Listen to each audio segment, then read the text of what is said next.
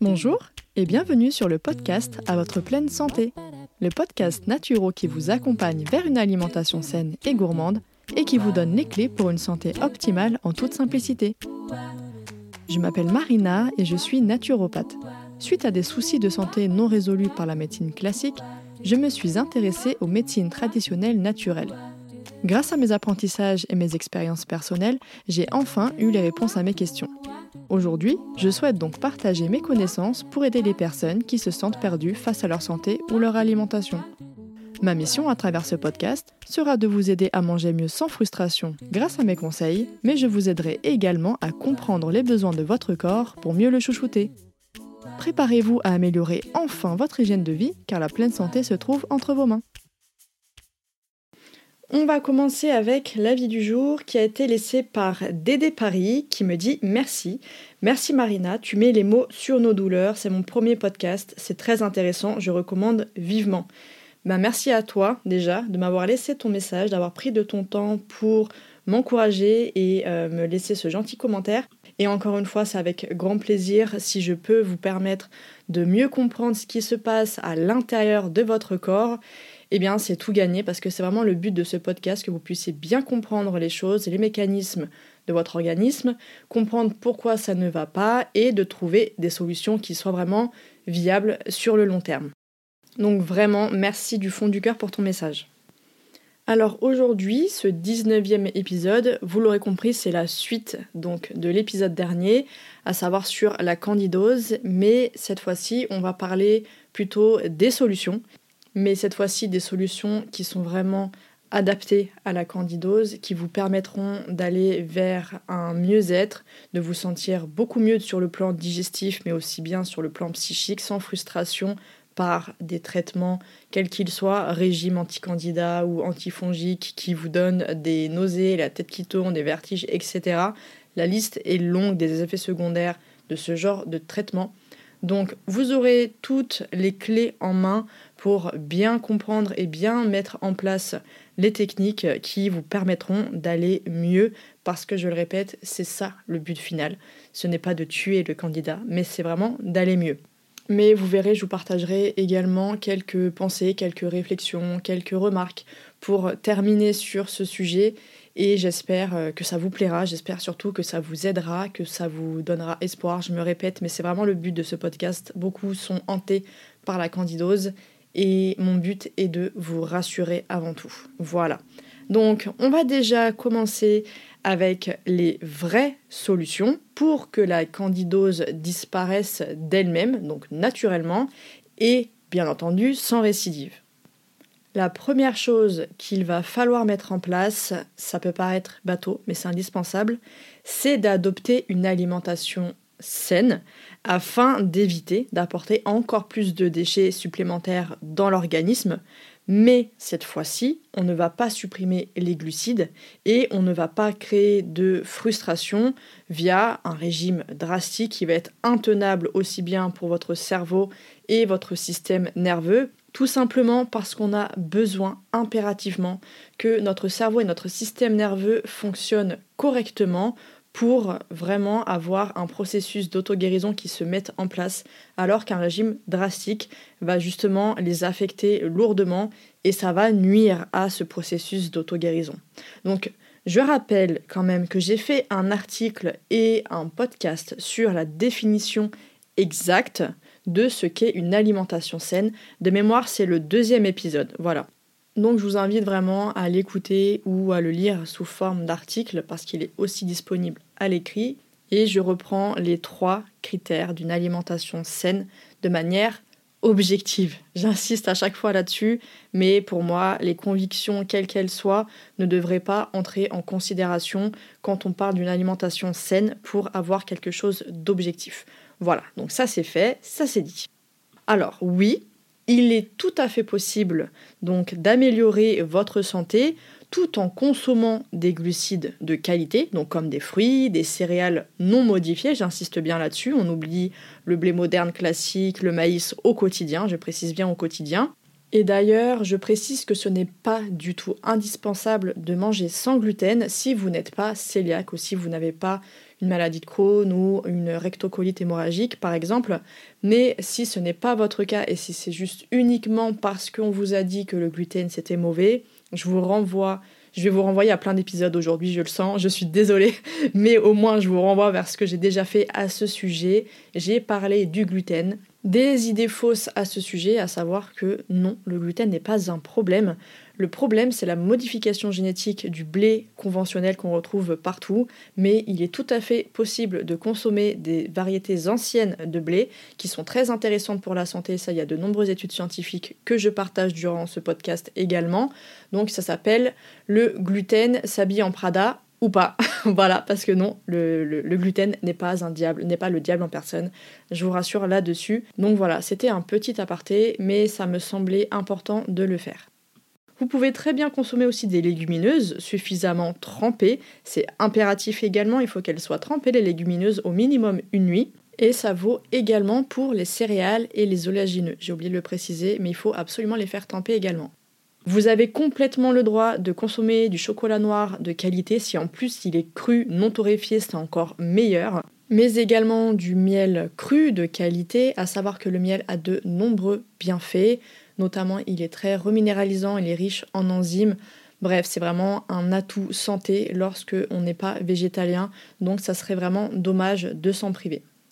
Donc le but, ça va vraiment être d'avoir une alimentation qui soit le plus vivante possible pour apporter suffisamment de micronutriments dans l'organisme et ainsi faire le plein d'énergie et de vitalité.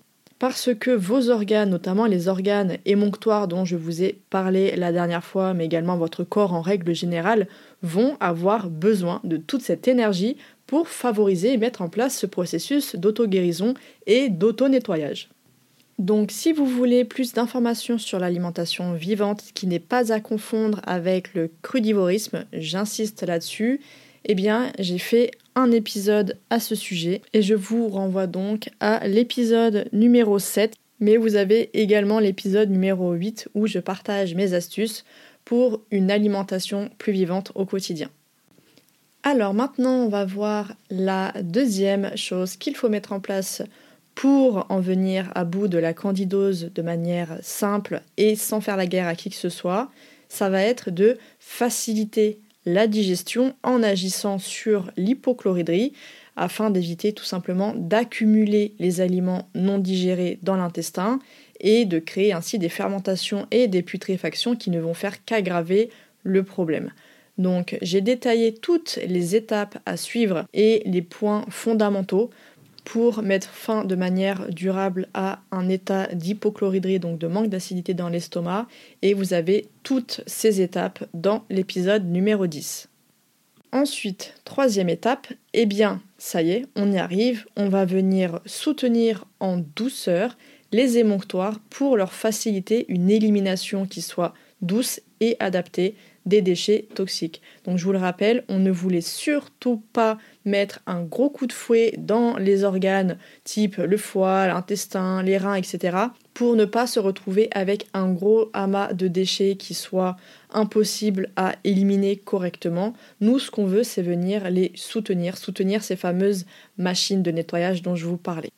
Donc ici, ce n'est absolument pas le moment de faire une détox si vous êtes épuisé.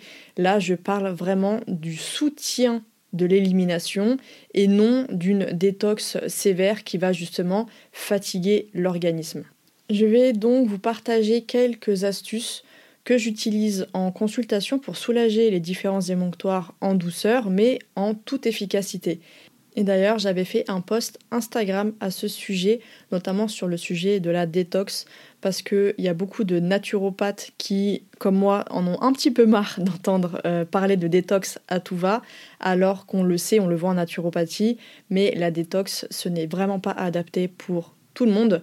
Et au contraire, ça peut être même, euh, ça peut aggraver le cas de beaucoup de personnes, notamment si on est face à un épuisement ou une fatigue. Donc là, on va vraiment venir soutenir. Je vous mettrai également les petits visuels que j'avais fait pour, euh, pour Instagram dans l'article et comme ça vous pourrez les voir, ça sera peut-être un peu plus parlant quand vous les aurez tous sous les yeux.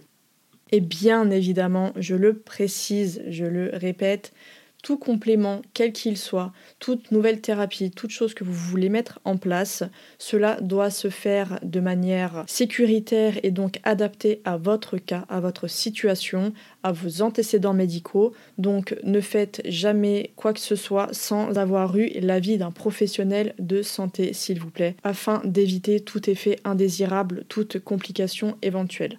Voilà, c'est vraiment très important de respecter les contre-indications et d'avoir un protocole de santé qui soit adapté à votre cas. Et aussi, je précise que ce ne sont pas toutes les techniques ensemble qui vont agir, mais c'est bien un seul. Donc après, il suffit juste de piocher, de voir ce qui correspond le mieux à telle ou telle personne. Mais voilà, il n'y a pas besoin de se retrouver avec 600 compléments pour tel organe pour avoir un soutien qui soit efficace, je vous rassure tout de suite. Alors pour le foie, donc ce que je recommande, c'est euh, les champignons reishi, shiitake et chaga, qui sont très réputés pour la bonne fonction hépatique. Vous avez également le curcuma, le fait de mettre une bouillotte sur le foie au coucher. Vous avez pas mal de plantes comme le desmodium, le chardon-marie, qui sont vraiment très très doux et qui soutiennent vraiment le foie dans ses fonctions. Vous avez aussi le bourgeon de romarin et le bourgeon de seigle. Donc c'est de la gémothérapie. Et pour information, il existe des laboratoires qui font la gémothérapie sans alcool. Moi, c'est ce que j'utilise. Je travaille avec ça en consultation. Et euh, personnellement, je travaille avec le laboratoire Biogem. Donc je n'ai pas de rémunération avec eux, mais c'est vraiment un laboratoire de qualité, les produits sont efficaces, donc c'est pour ça que je vous en parle. Donc voilà, c'est Biogem, B-I-O-G-E-2-M, et la gamme sans alcool, c'est les flacons bleus qui s'appellent Aquagem. Ensuite, donc là, il y avait le bourgeon de romarin et de seigle. Et la dernière des choses, ça va être le citron. Alors, je m'explique. On n'est pas du tout sur, oui, le jus de citron le matin pour euh, favoriser la perte de poids. Non, pas du tout. En fait, le citron cette capacité de venir décongestionner et de faciliter le travail hépatique. Mais encore faut-il bien le supporter et qu'il soit adapté. Donc moi je recommande plutôt un demi-citron, euh, le jus d'un demi-citron, en fait, le matin, dans de l'eau tiède, pas dans de l'eau chaude, dans de l'eau tiède avec une bonne cuillère à café de miel. Je vous avais déjà partagé cette astuce pour euh, booster votre système immunitaire naturellement. C'est quelque chose que je fais très régulièrement. Et ça, ça aide beaucoup dans la fonction hépatique. Alors j'insiste bien sur le fait que ce soit un demi-citron parce qu'il y a des personnes, ou même un citron entier, ça sera beaucoup trop pour elles. Donc après, il faut vraiment adapter au cas par cas. Ensuite, deuxième émonctoire qu'on va venir soutenir, ce sont les intestins. On retrouve encore, vous le savez peut-être pas, mais je suis une fan de mycothérapie, j'utilise beaucoup les champignons. Et donc on retrouve encore une fois le shiitake, on a également l'éricium, le chaga et le pleurotus qui sont excellents pour la sphère intestinale, la sphère digestive. Ensuite, on va avoir la partie phytothérapie avec la mauve, la guimauve, le psyllium et l'aloe vera. Ensuite, vous avez la technique de l'hydrothérapie du côlon, fait par un professionnel, je précise bien. Ça peut être très très intéressant. La prise de sel de magnésium, le nigari, vraiment, chlorure de magnésium, mais sous la forme nigari qui est moins irritante pour les intestins. Et enfin, la propolis qui est excellente pour nettoyer le tractus intestinal. Voilà, maintenant on passe aux reins. Alors pour soutenir les reins, pareil, une bouillotte sur les reins, ça peut être très efficace le champignon cordyceps qui est excellent pour ça, mais également le chaga. Vous avez également les cataplasmes d'argile, pareil, posés sur les reins et que vous avez fait chauffer au préalable. En gémothérapie, on retrouve le bourgeon de bouleau verruqueux, le bourgeon de frêne, le bourgeon de bruyère et le bourgeon de genévrier commun. Et pour terminer, donc ça c'est mon préféré, c'est la sève de bouleau prendre vraiment au bon moment dans l'année et c'est une excellente cure pour reminéraliser, revitaliser les reins en profondeur. C'est vraiment une cure et un remède qu'on retrouve dans la nature telle qu'elle brute qui est extraordinaire. Maintenant, pour venir soutenir les poumons, eh bien vous avez la cupping thérapie, donc avec les ventouses, qui est excellente vraiment pour venir décongestionner et retirer vraiment les toxines accumulées au niveau pulmonaire. C'est très très efficace. Vous avez aussi les cataplasmes d'argile, de feuilles de chou ou de farine de moutarde à appliquer pareil au niveau des poumons. On retrouve en gémothérapie le bourgeon de ronce, de noisetier, de viorne. Et enfin, en phytothérapie, on a le maroub. Et maintenant, ma dernière technique, une huile dont on ne parle pas suffisamment, eh bien, c'est l'huile d'Harlem qui est très très riche en soufre et aussi qui contient notamment de l'huile essentielle de térébenthine. Et ces deux composants sont vraiment excellents pour la sphère respiratoire et pulmonaire. Ça permet vraiment de bien dégager et renforcer les voies respiratoires.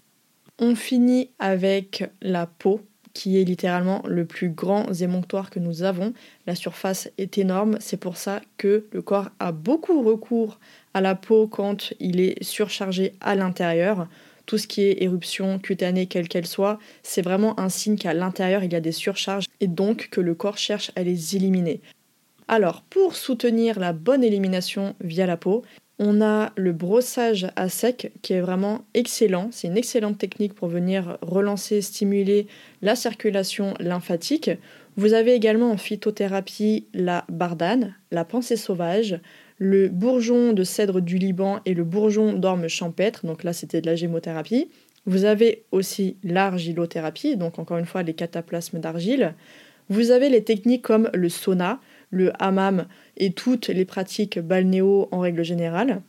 Et enfin, pour finir, l'activité physique. Et d'ailleurs, l'activité physique, ça va être l'objet de notre quatrième étape. En effet, ça va être vraiment important que vous adoptiez une activité physique modérée ou ne serait-ce qu'un peu de mouvement dans votre quotidien pour améliorer votre circulation lymphatique parce que, je le rappelle, la lymphe, c'est un liquide qui joue un rôle fondamental dans le transport des déchets ainsi que dans leur élimination. Donc le fait de vous mettre en mouvement va aussi favoriser la libération de certaines toxines par les poumons et la sueur, ce qui va vraiment assurer un nettoyage de l'organisme qui n'est absolument pas négligeable. Donc vraiment, essayez d'adopter un peu de mouvement au quotidien. Et si vous avez du mal, si vous avez besoin de vous réconcilier avec l'activité physique, eh bien je vous renvoie à l'épisode numéro 17 avec Amandine Lescuyer qui est une coach sportive holistique qui a donné énormément de conseils déculpabilisants et qui vraiment donne une grosse motivation et qui nous réconcilie avec l'activité physique sous toutes ses formes. On arrive à l'avant-dernière étape, la cinquième, qui va être de venir soutenir votre système nerveux pour améliorer la fonction de réparation, de digestion et d'élimination grâce à des techniques toutes simples. Vous avez par exemple la respiration profonde comme la cohérence cardiaque, vous avez la méditation en pleine conscience, la marche dans un air pur et le contact avec la nature, le fait de vous faire masser ou bien de recourir aux plantes adaptogènes. J'en parle beaucoup et d'ailleurs je pense que je vais faire un, article et un podcast dessus parce que ça me passionne tellement que je veux vous en faire vraiment un épisode consacré à ce sujet. Vous avez aussi la réflexologie ou euh, toute autre euh, technique réflexogène qui vont vraiment permettre de stimuler toutes ces zones du système nerveux. Et enfin, on a évidemment le sommeil qui doit être suffisant et de qualité, c'est hyper important. On arrive enfin à la sixième et dernière étape.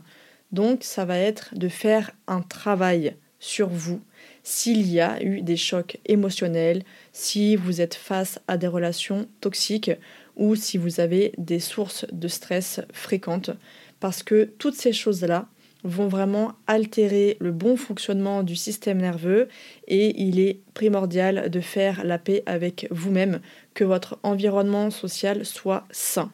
Parce qu'en effet, c'est vraiment quelque chose qu'on a tendance à négliger, mais toute cette partie psychique, sociale, environnementale joue un rôle fondamental. Donc n'oubliez pas et ne faites pas l'impasse sur cette partie. Pour vous donner un exemple, une constipation peut être due à un conflit émotionnel, notamment le fait de mal accepter quelque chose, de ne pas laisser partir une émotion, eh bien cette constipation qui va être engendrée va provoquer une accumulation de déchets dans les intestins vu que ça ne sort pas et on aura beau prendre tout le psyllium du monde et tout l'aloe vera et toutes les solutions pour l'intestin qui sont un peu laxatives, et eh bien tant que la cause ne sera pas résolue, si c'est émotionnel, et eh bien toutes ces techniques ne serviront finalement à pas grand chose. On retrouve la même chose avec la colère qui va venir affaiblir le foie, la tristesse qui affaiblit les poumons et on a aussi la peur qui affaiblit les reins. Donc pour une santé optimale de vos organes émonctoires, il faut absolument, et je ne le répéterai jamais assez, prendre soin de votre côté émotionnel. Et je vous l'avais dit, je vous avais prévenu, je vais partager beaucoup de podcasts dans cet épisode, mais c'est d'ailleurs le sujet du podcast sur la libération des tensions émotionnelles dans le ventre que j'avais réalisé avec Pierre Meunier, qui est un praticien en diverses thérapies holistiques, dont la médecine traditionnelle chinoise, et il nous avait parlé du Chin Tsang, qui est un massage formidable que moi-même je reçois très fréquemment. Et donc, c'est l'épisode numéro 13. Donc voilà en ce qui concerne les solutions pour mettre fin à une candidose naturellement, sans régime drastique, sans traitement antifongique, sans ce genre de choses qui peut vous fatiguer, et surtout des solutions qui marchent sur le long terme et qui évitent toute récidive. Et c'est ça qui fait la différence. Alors maintenant, comment savoir si on est guéri? Parce que ça c'est une question que je reçois tout le temps. Comment savoir si on est guéri, si on n'a plus de candidose? Est-ce que le candidat il est bel et bien mort? Voilà, c'est le genre de questions qu'on me pose très souvent. Donc, une personne qui se nourrit exclusivement de haricots verts, de poissons, d'huile de coco et qui se prive de fruits, de céréales de qualité, de miel ou de tout autre aliment naturel qui soit adapté normalement à la physiologie humaine, et tout ça uniquement pour ne ressentir aucun inconfort digestif, eh bien ce n'est absolument pas une personne guérie, mais c'est plutôt une personne qui se sert de son alimentation drastique comme un pansement asymptomatique, ni plus ni moins. Ça lui sert juste à éteindre des symptômes, comme je vous l'avais dit. Aujourd'hui, je ne me concentre plus du tout sur la présence trop importante ou non de candidats dans le corps. C'est pourquoi quand on me demande euh, comment savoir si le candidat est encore là, ou alors qu'on explique aux personnes que oui, c'est normal de se sentir mal avec un traitement anti-candidose parce que c'est le candidat qui rejette ses toxines en mourant, et donc, eh bien, c'est bon signe, ça veut dire que le candidat est en train de mourir. Eh bien, forcément, quand j'écoute ça, je grince des dents pour être vraiment totalement honnête avec vous, parce que oui, le candidat rejette des toxines en mourant, mais pas n'importe lesquelles ce sont tous les métaux lourds qu'il était en train de nettoyer pour vous protéger qui se retrouvent relargués dans l'organisme sans aucune protection. Évidemment, ça ne plaît pas du tout au corps qui nous envoie donc des nouveaux symptômes, des signaux d'alerte avec des vertiges, des diarrhées, des vomissements, des douleurs, tout simplement parce qu'il est en grande difficulté face à tous ces métaux toxiques qui vont être relâchés de manière absolument pas pertinente. C'est pourquoi désormais je me focalise vraiment sur le bon fonctionnement de l'organisme, sur la disparition des symptômes dérangeants et ce, évidemment, sans alimentation drastique. Je me focalise aussi sur la bonne évacuation des toxines et toxiques et le plus important sur le bien-être global de la personne, aussi bien dans son corps, mais aussi dans sa tête ou dans sa vie sociale, parce que oui, ça aussi c'est hyper important. J'avais envie de terminer cet épisode avec quelques remarques, quelques réflexions que je voulais vous partager. Il faut bien comprendre que plus vous donnerez d'importance à la candidose, plus elle vous détruira la vie parce que votre psychique tournera en boucle dessus et vous persuadera que vous êtes malade, donc vous deviendrez malade. Mais avoir une candidose, ne signifie pas être malade, vous avez tout simplement un corps intelligent qui vous montre le bon chemin à prendre pour vivre plus longtemps et ce en meilleure santé. Alors on peut être en parfait désaccord avec tout ce que je viens de dire et préférer la version classique à savoir le candidat est un ennemi, je dois donc entrer en guerre coûte que coûte contre lui, le tuer par n'importe quel moyen jusqu'à ce que je sois certaine ou certain qu'il n'est plus là. On peut également se focaliser sur l'alimentation drastique qui permet chez certaines personnes d'éteindre quelques symptômes et non de soigner ces derniers parce que c'est l'approche même de la médecine allopathique symptomatique qui estime que faire disparaître des symptômes, ça signifie guérir. Donc oui, en effet, on peut consacrer toute sa vie personnelle ou professionnelle à lutter contre la candidose si c'est ce qu'on veut.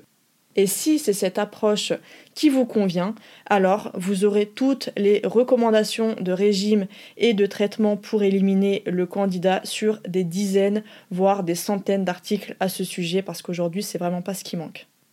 Personnellement, cette approche me semble incohérente et je la considère même dangereuse. C'est pourquoi je ne partagerai rien en ce sens au cours de mes consultations ou via le contenu que je partage avec vous.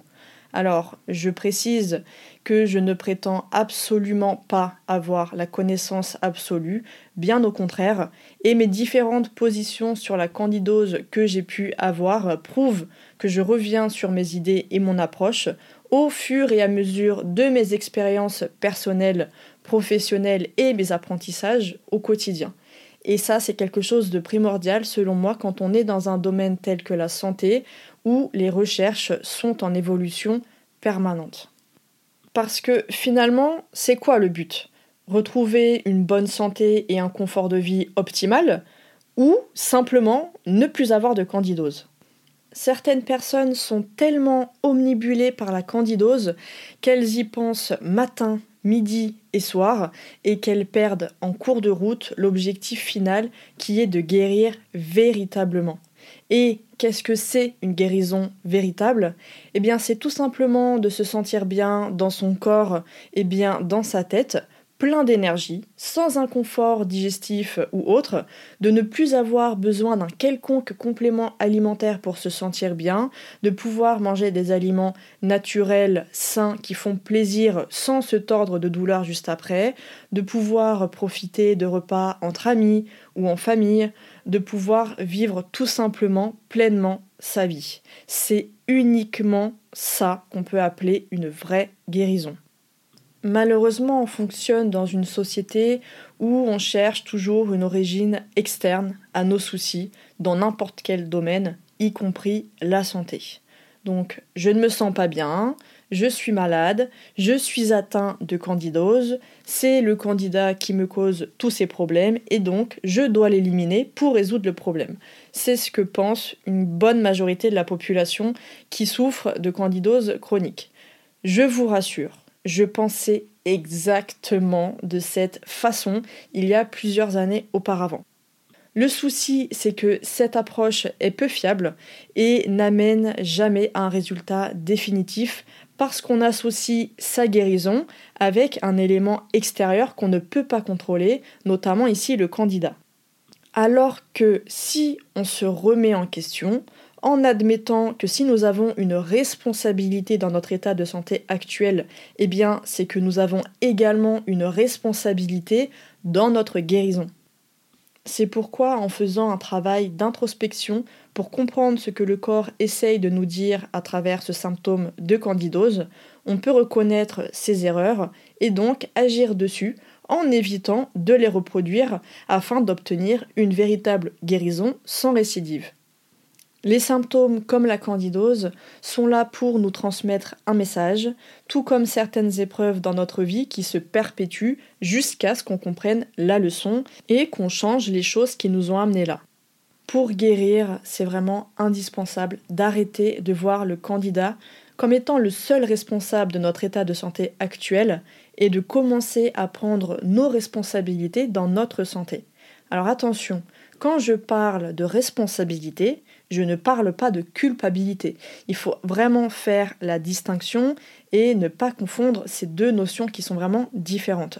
Personne n'est coupable de ces symptômes, mais nous avons la possibilité d'agir différemment pour écouter ce que le corps a à nous dire et agir en conséquence en favorisant son auto-guérison plutôt qu'en déclarant une guerre interne qui va à l'opposé de ce dont le corps a besoin et ce dont il réclame.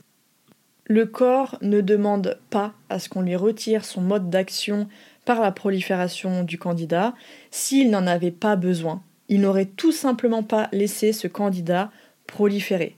En revanche, il a besoin qu'on arrête de l'encrasser par une alimentation inadaptée, qu'on arrête de tuer sa flore à coups d'antibiotiques à répétition, qu'on arrête de le fragiliser par du stress chronique, de l'intoxiquer avec des métaux lourds présents un peu partout, qu'on l'aide à évacuer justement ce surplus de déchets, qu'on arrête de le mettre sur silence quand il demande du repos, bref, le corps demande qu'on l'écoute. Il n'y a aucune pilule magique, aucun régime miracle, aucun guérisseur qui vous libérera de cette candidose, ou plutôt des mots qui y sont associés.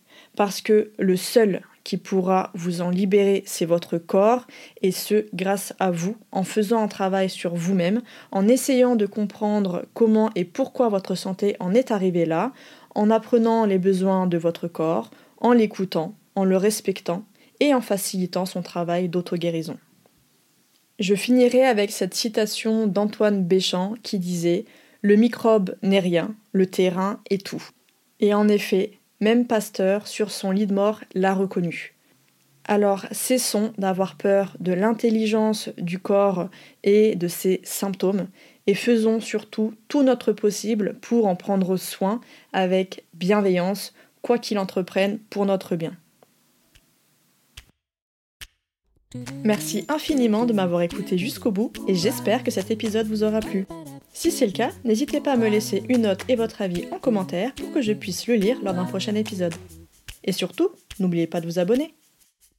Je vous donne rendez-vous un mardi sur deux pour améliorer votre hygiène de vie grâce au podcast à votre pleine santé. Retrouvez quotidiennement mes conseils et astuces sur Instagram sur le compte Ma et moi, mais aussi Facebook, Pinterest et sur le blog de mon site web moi.com. A très vite et prenez soin de vous.